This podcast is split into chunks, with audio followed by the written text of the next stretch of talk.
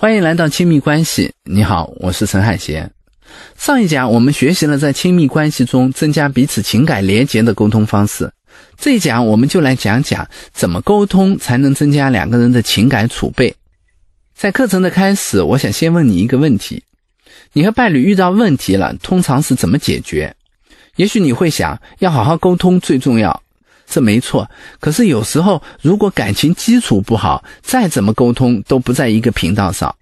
所以，好的感情才是一切沟通的前提。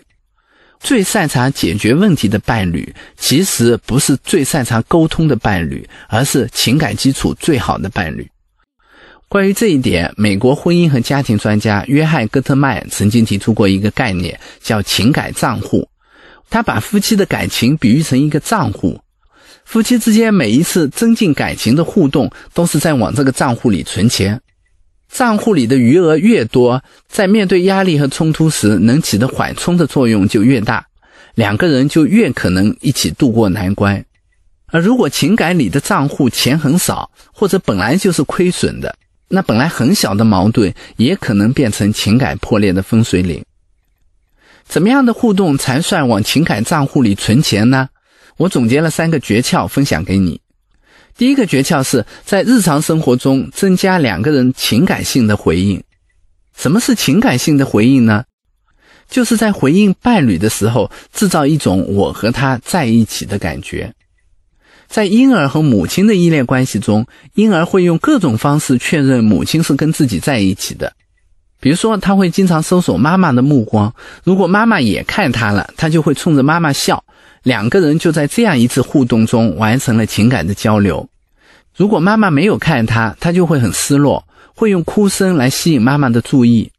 你看，婴儿渴望被妈妈看到，同样在亲密关系中，人也渴望被自己的另一半看到。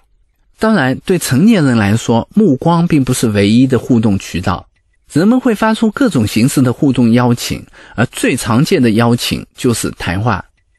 一个妻子跟丈夫说：“晚上我做了一个噩梦。”这是一个谈话的邀请。如果丈夫说：“不就是梦吗？每个人都会做，这有什么关系？”那他就拒绝了这种邀请。如果他说：“什么梦啊？给我讲讲。”他就算接受了这种邀请。这就像孩子跟妈妈的目光一样，两个人的互动就产生了。在亲密关系中，一旦对方拒绝了互动的邀请，提出邀请的那方常常就会感觉到非常失落。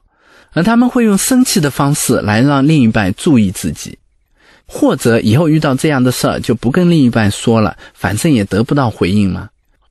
在日常生活中，每一次情感性的回应都会增加伴侣之间的情感连结，也就是在往情感账户里存钱。相反，每一次错失回应或者拒绝回应都是在亏钱。关系良好的伴侣几乎有一种本能，会自然的对对方所说的话感兴趣，也会自然的回应对方说的话。他们的谈话哪怕是闲聊，也充满了温馨。不仅如此，当一方用肢体语言做出情感回应的邀请时，比如说把手搭在对方的肩上拥抱，或者拿纸团丢对方，另一方都会心领神会。可以说，他们随时随地在通过这种互动往情感账户里存钱。那怎么才是好的情感回应呢？你怎么知道自己是在好好回应对方，而不是在不知不觉拒绝了对方呢？加州大学心理学教授雪莉·盖博根据回应是积极还是消极，是主动还是被动，把回应分成了四种。第一种是积极主动的回应，比如说你的伴侣跟你说：“我最近瘦了一点。”你会说是吗？太厉害了，减了多少斤啊？运动有效吗？你是怎么做到这么坚持的？你现在是不是可以穿你一直想穿、以前穿不上的衣服了？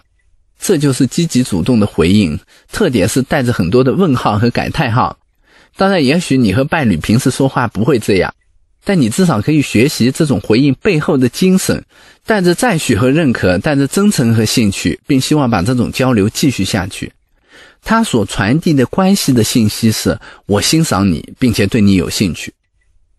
第二种呢是积极被动的回应，什么意思呢？比如说伴侣跟你说：“我最近好像瘦了一点。”你会说：“是吗？哦，很厉害。”或者说：“这是你坚持的结果。”短短的一句话就结束了。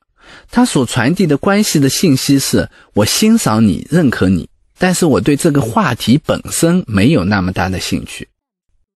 第三种是消极主动的回应，比如说伴侣跟你说：“我最近好像瘦了一些。”你会说：“我怎么没看出来啊？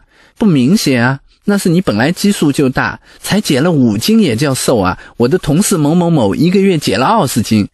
这种回应有让话题继续的热情，但是是朝着挑刺和否定的方向。他所传递的关系信息是：我不认可你，而且我对打击你有兴趣。如果不是开玩笑，这样的对话常常会引来争吵。第四种是消极被动的回应，比如说伴侣跟你说：“我最近好像瘦了一些。”你会说：“哦，呵呵。”然后继续玩你的手机。这种回应是一种拒绝沟通的回应。它所传递的关系信息是我对你不感兴趣，那常常伴侣以后也不会再说这些了。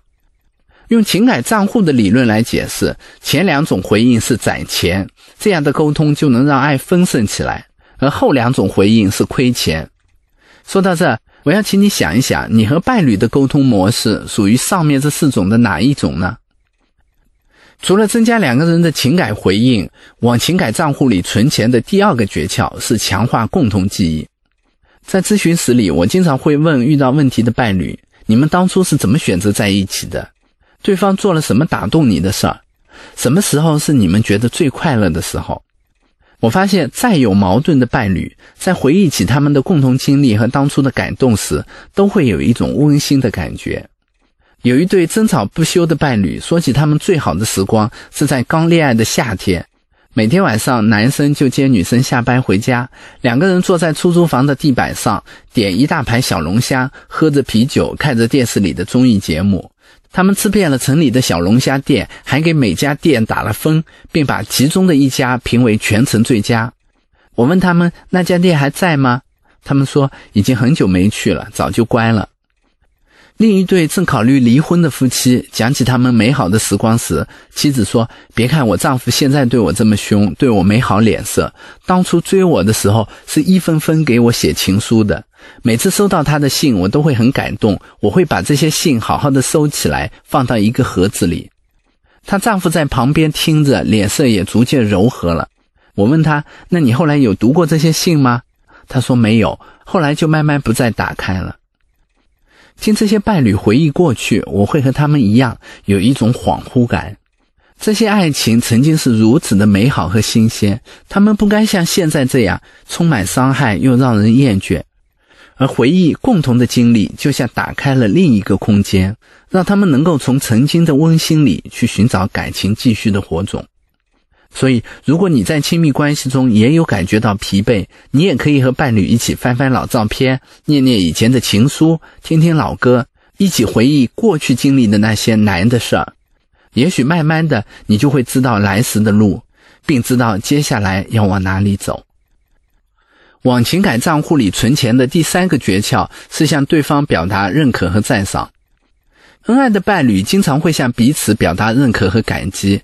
比如说，妻子帮丈夫收拾衣服，丈夫会在旁边说：“老婆，幸亏有你，把我照顾得这么好。”丈夫加班回来了，妻子会说：“老公辛苦了，咱们家现在蒸蒸日上，全是你的功劳。”而不恩爱的伴侣就只会对彼此表达蔑视和贬低。如果你了解依恋理论，你就会知道，这些认可和感激并不是操纵对方的手段，更不是假的浪漫。甜言蜜语之所以甜蜜，是因为它契合了我们对依恋的需要。爱的语言在不停的重复，人们总是听不够的话，其实就是同一句：“你是我最重要的人，我爱你，珍惜你，很想和你在一起。”能够增加彼此感情、让爱丰盛起来的沟通方式，也是在用不同的语言和行动，不断向对方传递这个简单却又重要的信息。给你留一道思考题：你和你的伴侣之间有哪些增加情感存款的方法呢？欢迎在评论区留言和大家交流。这个模块的课程我就讲到这了，下一讲我们会进入一个新的模块，如何拓展关系的空间。我们下一讲再见。